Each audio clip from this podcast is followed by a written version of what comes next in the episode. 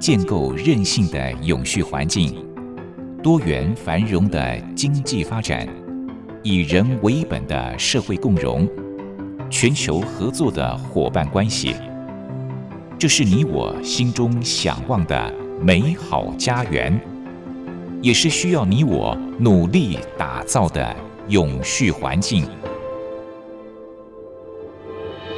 美丽台湾，永续家园。本节目由教育广播电台与台湾永续能源研究基金会共同制播。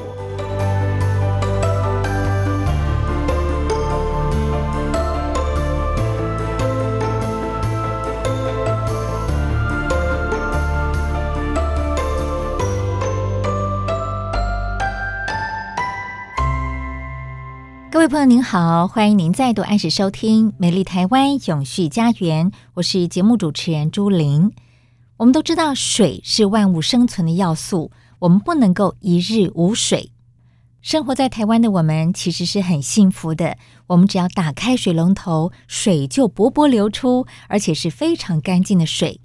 可是，在世界上有很多地区跟国家的人，他们是没有干净的水可以使用的。三月二十二号是世界水资源日，联合国水资源组织曾经抛出一个问题哦：如果水消失了，会对你我造成什么样的影响？对世界上不同地区的人来说，答案会不会不同呢？如果这样的问题来问您，您又会如何回答呢？联合国永续发展目标的第六项是洁净水与卫生。希望能够在二零三零年之前达成人人都能够享有水、卫生跟水资源永续管理。其实要达到这样的一个理想目标是困难重重的。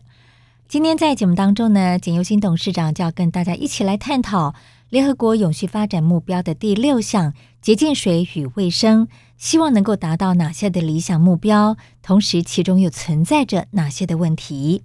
董事长好。主持人你好，各位听众大家好。董事长，今天我们要谈的主题是永续发展目标的第六项洁净水与卫生。讲到这个洁净水，我觉得我们台湾的民众真的很幸福哦。嗯，我们从小呢，大部分的人了，大概像我这个年纪的人，从小打开水龙头就已经有干净的水流出来了。可是，在我们的上一辈，可能他们要取水，都还要去井边打水，甚至是到河边取水，是蛮辛苦的。那可以想象得到，那个年代他们所取的水，可能就不像自来水那么的干净，对不对？呀，yeah, 其实人类生活里面最重要就是水。是啊，没有一个人说一天可以没有水了啊！这每个人大家喝水啦、洗澡做什么，水的用途非常多。对。那如果就看台湾讲起来，这个算一百年或者六十年了，这样台湾这个时代这样转过来，那变化是很大了。这个水。水的这个进步非常之多，所以我们在看联合国这个发展目标的时候，呃，你可以看它其实，我常常在讲说，联合国这个十七项发展目标的前面的八项最重要都是过去时代，还有一点就是说比较极端落后或或者是未开发或者开发中国家的困难的问题。其实他提的问题，我常常看到的，我觉得，哎呀，这是我小时候的生活状况。那个时代跟现在就差得很远啊。所以，我们过去在台湾这个水的时候，其实要五六十年前，呃，大部分家庭是没有自来水的啊，没有自来水。那有人要去提水啊，提水还分好多种啊。那当然有了山边了山边水了，那井水啊，井水还有很多种。井水有人就是你拿个。我还我还做过事儿，拿个桶子丢到丢到井下面，拿个绳子叭叭叭叭就拔上来，然后这样喝这个水。那其实水还蛮干净，那个时候工业污染很少，所以地下水基本上是蛮干净的。那后来就有一个进步一点，就是用手手手压式的这种抽水机了。那后来又慢慢进步，有这个马达的了哈。是，这是说没有自来水的地方是这样。我还听过。到河边去打水，有有，有，然后回到家之后呢，放在水缸里面用明矾去洁净水。对对对，那个时候，哦、不过那个时候有个好处，那个时候工业污染少，是河水很干净啊。今天就算给你河水，你用明矾，你还是怕怕的。这这里面不知道什么，是啊，这个呃重金属啊，什么物质在里面，问题非常多。那时候河里面还有很多的鱼虾呢。呀呀，那个时候鱼虾，现在鱼虾有时候地方你也不敢吃啊。对，不过现在鱼虾是慢慢回来了，就等于台湾的呃都市里面的鸟啊就回来了。有一肚子，有一有一阵时间在台湾在都市，又在台北市里面，那时候工程很多了，所以听到鸟声比较少。那最近因为工程大部分都是完成的嘛，那台台北市在很多地方是有小公园啊，不大不大那种小公园。嗯那么树种的很好，所以你又听到鸟声又回来，是啊，所以这个时代在转变啊，你可以看到。那刚才讲河水就是这样，早期台湾的河水真的是非常干净的，我们下去游泳玩啊，中间有一段时间都不太能用啊，就是都是工业污染很多。那最近慢慢这个污染整治有成效出来以后，又很干净。水是天下最难的事情哈。而且它还不是只有我们人类的工业污染，也地球的变化、气候变迁哈，这个水的问题也是非常严重的。我们常常看到很多科学家在讲的时候，他们都会讲一句话，他说气候变迁是一个老虎啊，是个老虎哦，老虎当然会伤人的哈，但是它的牙齿就是在水资源上啊，因为气候变迁就没有水了。啊，没没没有水的话，你就会产生很多问题。那我们如果去看这个很多历史的古城遗迹的时候，你就会发现奇怪呢，在那个地方怎么会有人有这么高的文明的在那边产生呢？比如说，以中国的河西走廊讲起来，啊，那么在甘肃那一带你在走的时候，你会看哇，奇怪，那个地方怎么有那么高的文明？在过去还有这些嗯。古的这个呃很多的佛像啊，雕在那里，在山边啊，大同啊，这等等过去那个地方，你看起来黄沙一片嘛，是吧？那其实这个水就是因为气候的变化。是啊，早期的时候河西走廊前那个地方其实跟江南一样绿油油一片，所以那个地方很热闹很热闹。那后来慢慢气气候变化以后，那边干燥化就没水了，没水就没办法住人。所以水还是最重要的一个资源。所以你读《西游记》的时候，这个唐三藏走到那个地方，他会讲：哇，那个山上啊，山上有有冰啊，冰山终年不化。是，你看那个书上怎么写终年不化？他那个写《西游记》其实是，我想他倒有到附近去看过很多地方，否则不太可能写那么长东西，完全坐在家里想。然后终年不化，他就看到那个状况，因为。民众会跟你讲，你看到山上都都有雪，那就所谓冰川哈。冰川的水啊，跟我们一般的水是不一样的。冰川是上天给人类最好的水库，什么意思呢？因为我们做水库，你想，其实要破坏环境很多，你要搞个大坝起来啊，然后建起来，这个大坝还有寿命的，有的一百年呐，或者有的更长或更短都有，然后。最后水库被淤积掉，淤积掉以后水库就没用了，是吧？啊，那这个花了很多钱啊，那这个破坏很多环境。可是冰川是不要的啊，它不会破坏环境，它这是在天这个在高山上啊，或者哦青冈山高原呐、啊，或者地方，那个冬天很冷就下雪，就开始积雪。可是那个天温度很低啊，所以一直一直下，那个雪就一直堆啊，它。可能夏天会融掉一点啊，冬天又又加上去啊。那如果很冷的话，就一直加一直加，那就变成很高的冰山冰川出来。那么早期在气候变迁没有的时候啊，比较少的时候，就一直累积上去。可是现在不一样，因为地球温度在上升哈，地球温度在上升以后，夏天就融的比较多了一点。夏天融的比较多了一点的话，那冬天补的不够，那冰川就开始。开始少了啊，对，所以我刚才讲到《西游记》啊，你看那个他说，哎，那个终年不化，那几百年前啊，那今天你去看了，你原来讲的冰川地方，冰川没有了哈，然后或者冰川往后退了，本来是在眼睛可以看到的地方，后来你要走远一点，走进去才看得到这个冰川。那我刚才讲说，为什么上天给我们最好的礼物呢？就说是冬天下大雪结在那里，所以它是。这个水也不会下去，是冰嘛，是吧？夏天到了，你要喝水啊，没有水啊，冰川开始溶溶解，溶解以后就变成水，所以河川的上游的水哦，那个就是很干净的水啊，那是天然蒸馏水，然后再下来、嗯、啊，你再去喝，这很棒。是啊，这就是解决人类的生活很重要一个水啊。那么这个水的故事就变成非常多了哈，只要有水的地方就会有人啊，人要这个游牧民族也是这样，逐水草而居嘛。那个没有水就没有草嘛，没有草就不能养牛啊，呃，不能养马了，那就是没有办法生存，游牧民族无法生存啊。这个农业也是一样，那没有水啊，那也是很困难。是。那早期在台湾哈，为什么台湾人？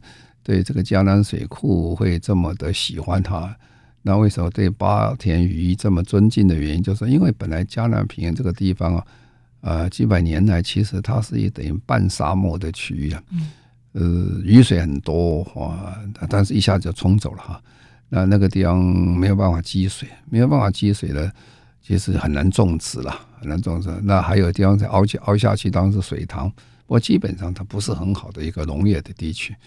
所以在一九三四三十年四十年代的时候，做完做完这个水库之后，把水积下来了，积下来的话，就变成那个时候的嘉南水库啊，就变成乌山头水库。那乌山头水库积完水，那么要种植的时候，他就把水放下来，放下来，然后整个嘉南大圳通到云嘉南地区去种植。所以这个就是很漂亮的一件事情啊！这这讲起来是很难很难的事情。哦，所以我就说水的故事是讲不完的啊。是，等一下我们说明没有水的时候，就是回回忆到我们五六十年前台湾的时候，是哇，那个日子真的是不太好过。是对，刚才董事长一再的强调水对于我们人类的生活的重要性哦，就让我想到我们常讲大河文明，呃，四大古文明国都是靠水而居住发展的，比方说像印度就是恒河。埃及尼罗河，中国就是黄河，还有像美索不达米亚就是两河流域哦，所以可见我们人是离不开水的。假设没有水，会产生什么样可怕的后果呢？我们待会儿再请董事长继续来跟大家探讨。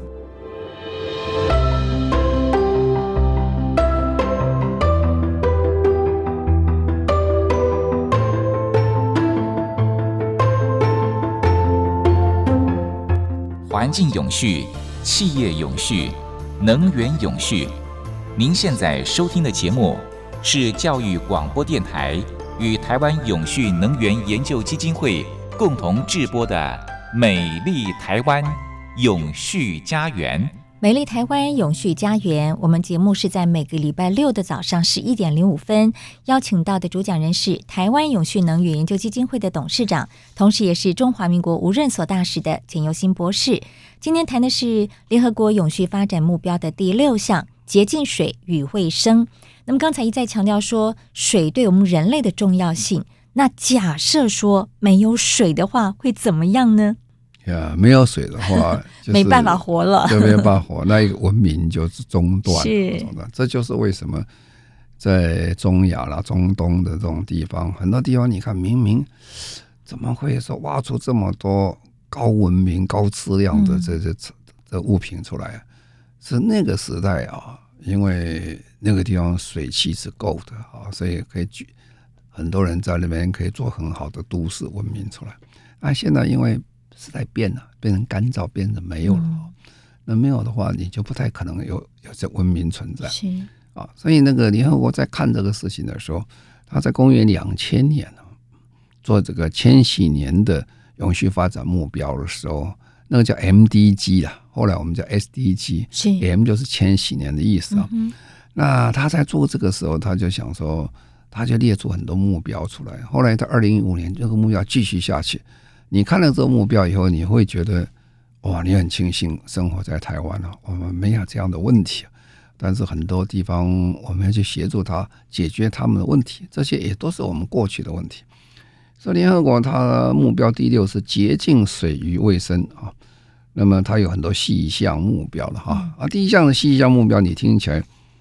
呃，其实讲起来就是我们过去的台湾哈，就是在公元两千零三十年的时候，要让全球每个人都有一个公平的管道取得安全而可以负担的饮用水啊。你看很有意思啊，这就是永续的意思啊。永续的意思，第一个要照顾到说安全啊，安全其实安全的水源不是说被杀掉的安全，而是说你保证那个水你可以拿得到。对啊，那这样的水啊，这就是一个等于我们讲经济的问题了哈，你要拿到。那这个。负担得起这社会问题啊！你那个水很贵啊啊！没有，如果每个人都喝这矿泉水的话，那那不得了，实际上太贵了。可是你知道，矿泉水现在当然石油又涨价了哈。矿泉水平常一般讲起来，比我们去买汽油还要贵啊。对，其实矿泉水真的很贵耶，因为我们台湾的水价是全世界第二低的，对不对？可是我们买一罐矿泉水，哇！一罐至少二十块，好贵哦！是啊，是啊，所以说这个是要可负担得起啊。那当然很注意公平性的问题了，大家要有喝喝水问题。所以他第一项谈的基本上啊，就是我们平常讲永续的啊，要干净呢，你就是环境不有问题，环境面的问题；公平呢，呃，就是社会面的问题；安全一定要得水，那那治理要很好。是，所以我们永远谈这个。永续的时候，一定记得三件事情啊：经济、社会、环保啊，不能只谈太重一项啊。你只要太重一项，就会出问题，就是社会发展会会不会失衡啊？所以，他第一个问题，其实讲起来，我们早就做到了哈。不过，其实你可以了解，他之所以提出来，这个全世界很多地方是做不到的哈。那他第二项哈，这个讲起来也是觉得呃，我们现在听起来是觉得。有点不可思议了哈！他说，公元两千零三十年，让每一个人呢都有公平而妥善的卫生呢，终结露天大小便了，特别注意弱势族群中的妇女的要求啊。这个有时候呃，现在都没有问题嘛。有时候出外旅行的时候，在比较很偏远、比较偏远，就会发现 突然这个找不到公共厕所，然后巴士开到那个地方，大家下去啊，记得 不要带。记得不要忘记带雨伞下去。好像早年到中国大陆旅游也是如此啊、哦，尤其到比较偏乡的地方，很偏乡偏僻的地方会产生这个。那而且对那边人是是很辛苦的了。可是董事长，我记得在我小的时候也会看到有人是露天大小便诶，在我小的时候，现在看不到，现在不太可能了。对对对，现在不可能的，都是走过这一段哈，嗯、走过一段非常贫穷而且非常物质不足的时代哈。那联合国把这个当做第二大项目标了，就是第六项里面的第二项摆在很前面了。哦，那其实你不要看这个，这真的很难做，你知道吧？这个以这个比尔盖茨讲起来啊，就是 Microsoft 的比尔盖茨。那比尔盖茨哦，对这个特别有兴趣啊。他不是这个离开了这个哦 Microsoft 的这个经营层面呢，他去开始做他很多的这些。社会公益的事情，他有一基金会，哎，他基金会是很大一笔经费了。他的基金会很大一件事情就是在做马桶的问题啊！哎，你很好笑，你说哎，他本来不是在做这个电脑，去做马桶，因为他认为这是非常严重的问题。可是做马桶的问题在这里，你看着马桶是很好，可是马桶最重要，马桶其实很浪费水的。嗯，啪冲一下，那个水很多，那个地方根本就没有水了。你做个马桶还没有水，问题更多哈。啊，所以他就去做马桶比赛啊。他说：“哦，这个有意思，给奖金的做马桶比赛。那其中一种就无无水的马桶，无水马桶，无水马桶怎么冲呢？哦、要有他不要冲的啊。嗯、所以这个人的聪明才智是很多了，也也有人得这个奖哈，在做。所以你不要小看啊，这个是一个人类的生活基本的问题啊。”可是做到真的是很难呢，啊，真的是很难，而且他还花很多钱做比赛，做什么东西，然后征稿、征求什么东西都有，也就是达到第二项的问题啊。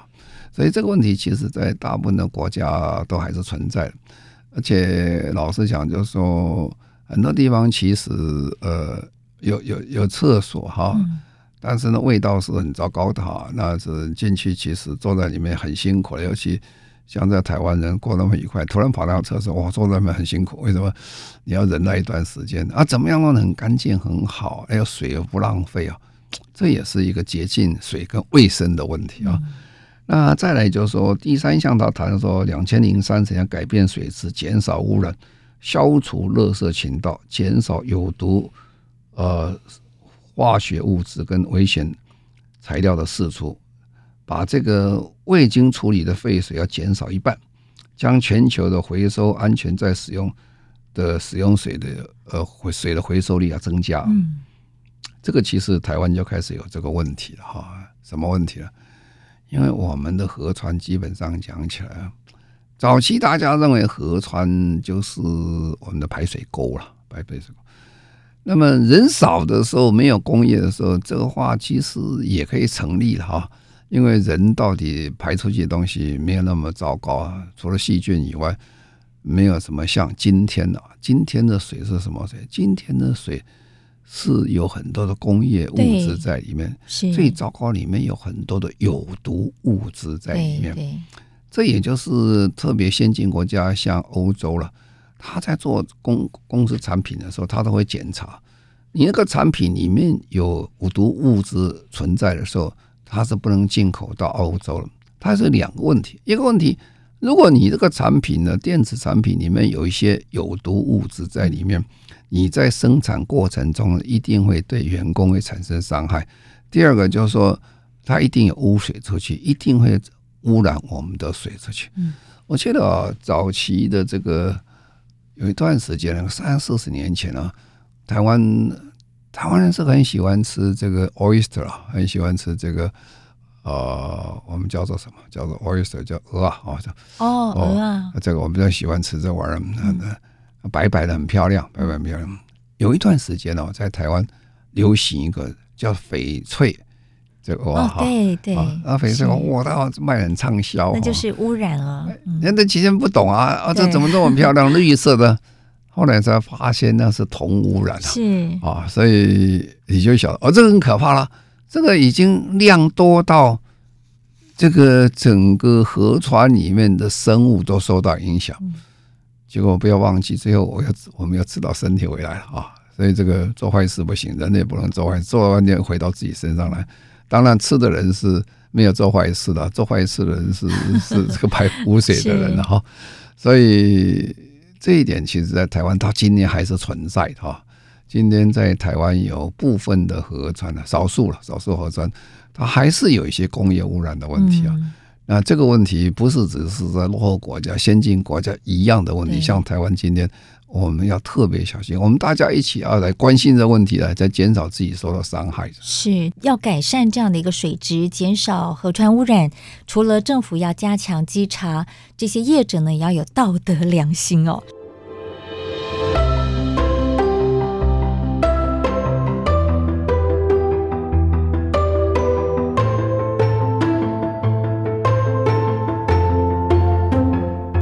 环境永续。企业永续，能源永续。您现在收听的节目是教育广播电台与台湾永续能源研究基金会共同制播的《美丽台湾永续家园》。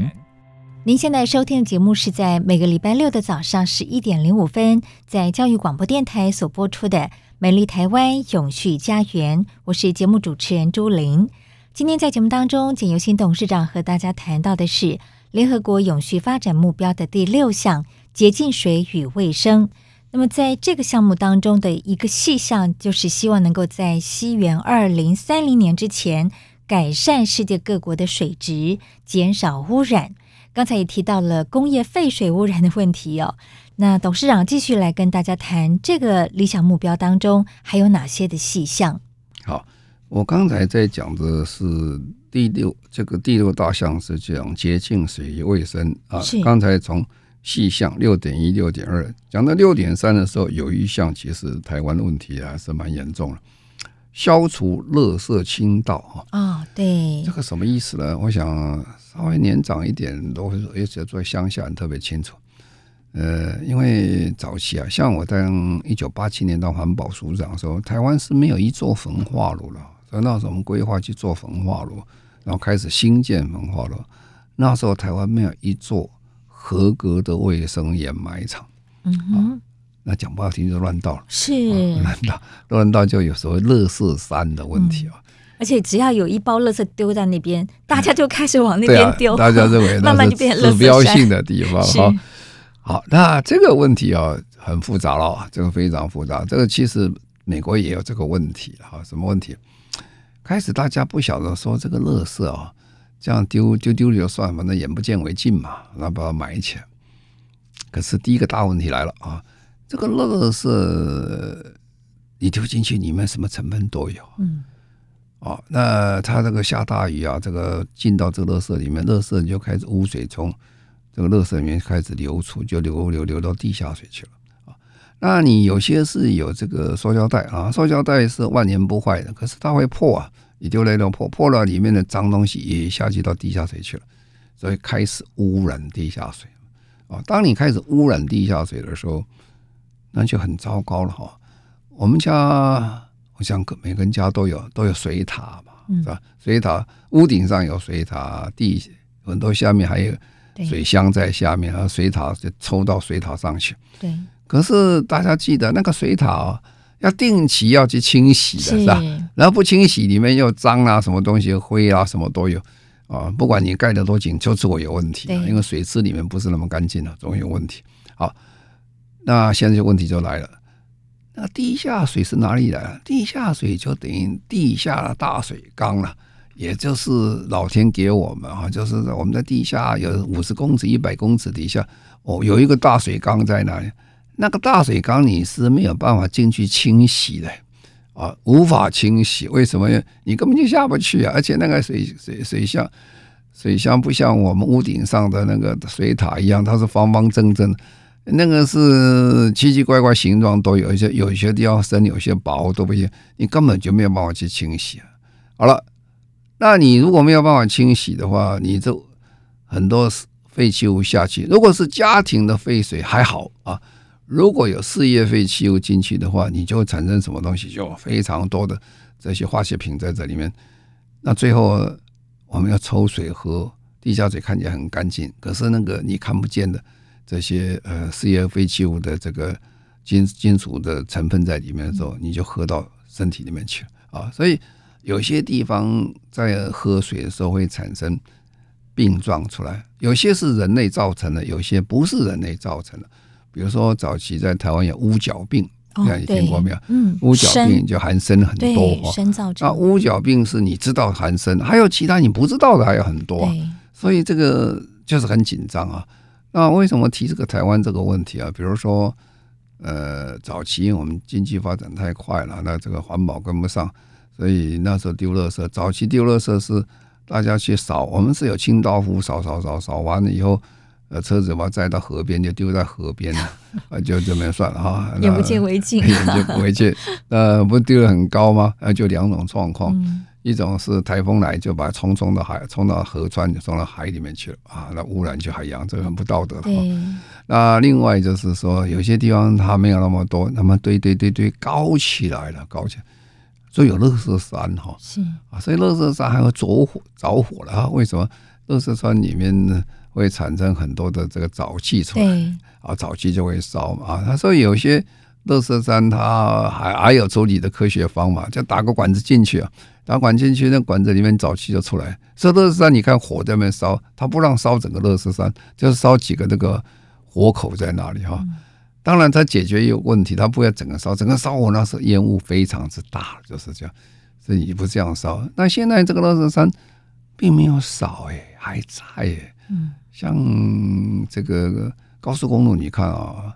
在桃园市啦，或者新北市啊，新北市还有六个大乐色山呢，还没有处理好，很难处理啊。为什么？因为第一个累积量很大，那第二个这个还要需要特别经费去处理这个事情，因为那个乐色拿出来你怎么处理呢？有一些还是要把它烧掉的啊啊，放到再放到焚化炉去把它烧掉啊。有些呢是可以处理的，那这个处理很复杂，非常复杂。那我说这个不是台湾唯一的问题了。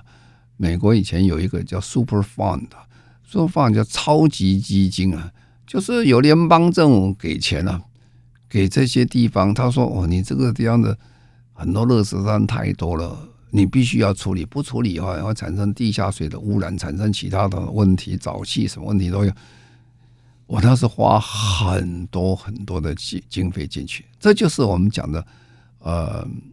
经济上讲，一个是环境的成本啊，一个是你平平常一般的生产事业成本。当你在做一个事情的时候，你没有考虑到环境没有办法消化这些东西的时候，如果你真的要去解决问题，你要花很多的经费去处理。嗯，这个经费就是环境的成本啊。如果环境成本最好处理的方式，你就不要乱丢，不要乱乱搞啊！你事先做的很好处理啊。所以就说，这环境成本造成今天我们在台湾没有办法把这个各县市原有的垃圾山做处理啊。处理比较目目前大家觉得还好，就是哇，也上面覆一点土啦，种一点树啦，那个树都长得很好啊，因为垃圾里面养分很多，所以长得很好。但是那个不是个解决方法，你那个垃圾还是在那里，你地下水会是受污染的，是吧？啊，所以这个将来我们在整个政府在做垃圾站处理，还是有段路要走了哈。不过也让大家都了解一件事情。你如果把它当垃圾，它不会自己消失的，它还是存在那里。是问题还是要解决啊！呃，也许越来花的钱更多，但是为了整个社会的干净啊、环境的好啦，你必须要花这个钱，但是很不值得了，很不值得。这就是说，你不重视原来的环境成本的时候，你造成一个结果就产生这么大。这也就是说。这个联合国在洁净水跟卫生说，他特别把第三项要提出来啊，叫消除垃圾的倾倒啊，这个不是先，这个是落后国家，在先进国家都有，不要说台湾，很多国家国民所得很高的做一样的事情，因为他们没有经费去做焚化炉啊，没有做很好的卫生掩埋场啊，但是它的代价很高啊，就是你将来要花很多钱做这个事情，就等于我这个节目里跟各位报告。这个二零一二年在伦敦市的奥林匹克那个场地，就是原来一个废弃的工业区，这土地被污染的很厉害。后来他们因为找不到地，那个是最好一块大地了，所以找到那个地以后，花了很多钱去洗土壤，你想，他把那个土壤前面刮上面刮起来，去洗它，洗得干净，去除这些啊、呃、这些重金属等等。那那些垃圾不知道怎么处理掉了哦，它有特别的经济的处理方式，是。就等于我们讲美国的这些呃超级基金啊，Super Fund 啊，这些这些这些它都有特别技术，但是那个很贵啊，那就不是原来那么便宜。原来你开始处理很好处理啊，你就丢了就算了，就是啊，所以但是到后来你花的经费是远比有的。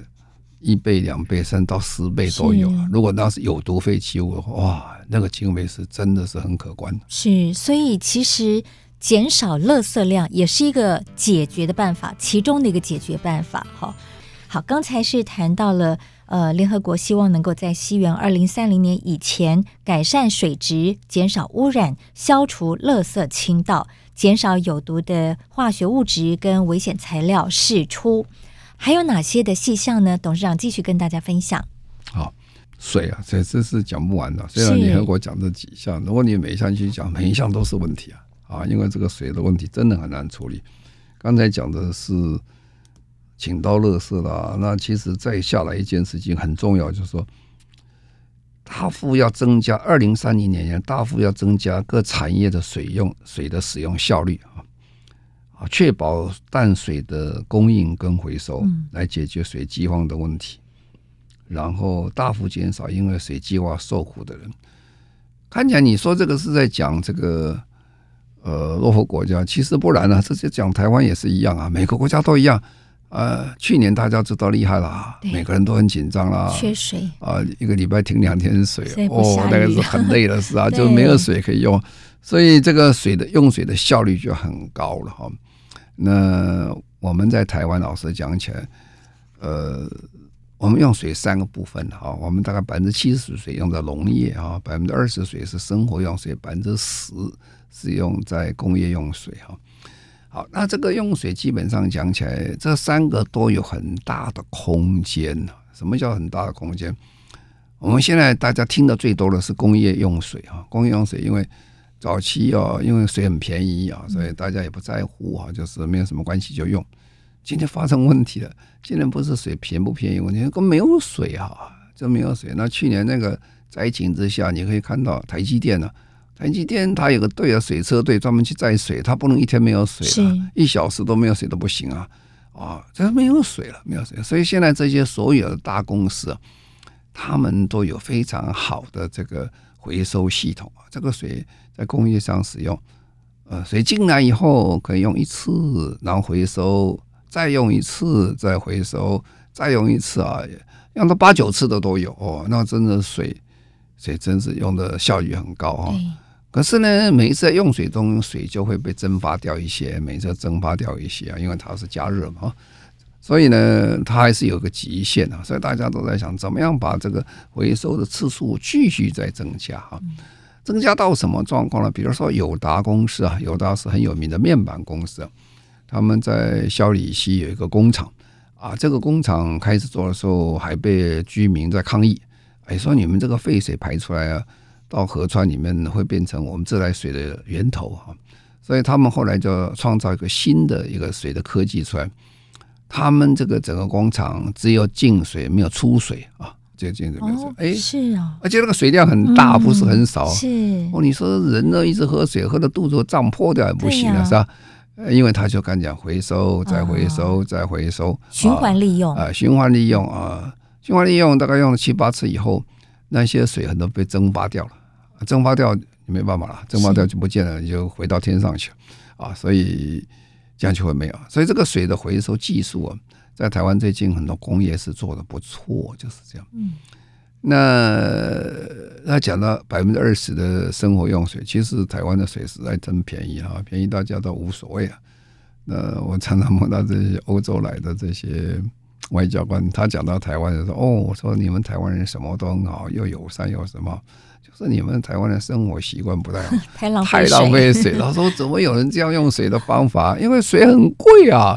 各位晓得，在欧洲用水有比台湾的两倍、三倍、七倍都有啊，就看地方哈。哇，那个水用的真的是很贵，所以他用水都很小心啊。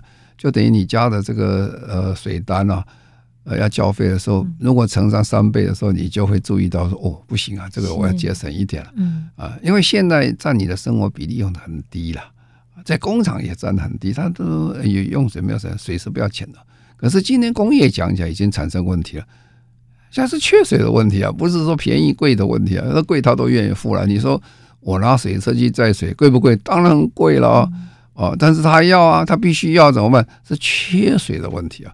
所以这个怎么样把这个水资源管理这个做得好，这是很大的问题啊。像台湾今天呃，我们虽然雨水很多，但是因为一下就冲到海里面去了，我们留下来水不够啊！这是我们怎么样去创造我们现在老天给我们水源，这是一个方法，但是这个很难啊，非常难。那再来就是说，好，那你这样的话，我怎么样节水用水啊？像农田百分之七十的用水啊，不，各位小张是很服气的。全世界最缺水的国家是以色列啊，他们沙漠地方多，可是以色列的农业也很发达，而且外销到欧洲很多。为什么？他们都是滴滴灌的滴灌的一个技术，那滴灌的你你这个要水我就给你滴，要水给你滴，你够吃就好了啊！哎，这样的话也是个技术。所以，我们今天用水的方式，老实讲，跟他们是有一个非常大的一个差距在里面啊。所以，生活废水、工业用水，还有这个呃，我们的一般的这些这个呃这个呃农田用水，其实这个怎么样去做，变得很重要。你今天看起来，我们还是一个很大的问题，在说我们的家庭的污水、废水部分是完全简单净化以后是放到海里面去啊，放流去，其实是很可惜的了啊。过去因为没有这么严重啊，所以大家不觉得。现在从去年那时候，大家印象更深刻了。所以你看看高雄的凤山溪哦，凤山溪的水基本上。呃，家庭废水那个地方，凤山溪一个污水处理厂，污水处理厂水全部就回收了。回收以后干嘛了？回收以后就卖给中钢公司啊，中钢公司就拿来当炼钢用啊。炼钢不能一天没有水的，所以炼钢用这个。所以呢，呃，这样你就会发现说，它要解决污水的问题啊，然后要创造非常的水循环回收啊。其实真的讲到最后了，台湾又要做到一天。所有各县市污水处理厂都要回收啊！啊，如果你不回收，将来我们继续再发展下去会没有水啊！今天其实台湾已经严重的面临到没有水的问题啊。所以有人就想啊，就我们叫北水南送啊，就是说北部雨比较多，那水库比较多，就送到南部去啊。但是这个方式可以是可以算是一个呃选择性之一啊。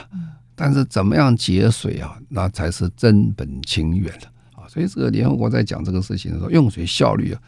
要特别注意了哈，那我们要想到有水的时候思思思考无水之苦啊，那你就会做得很好。是，所以联合国讲这个事情啊，我们下礼拜还会再讲。它每一项每一项都有了哈。是，看起来你说哎，它原来是为了这些比较落后国家做，其实不然啊。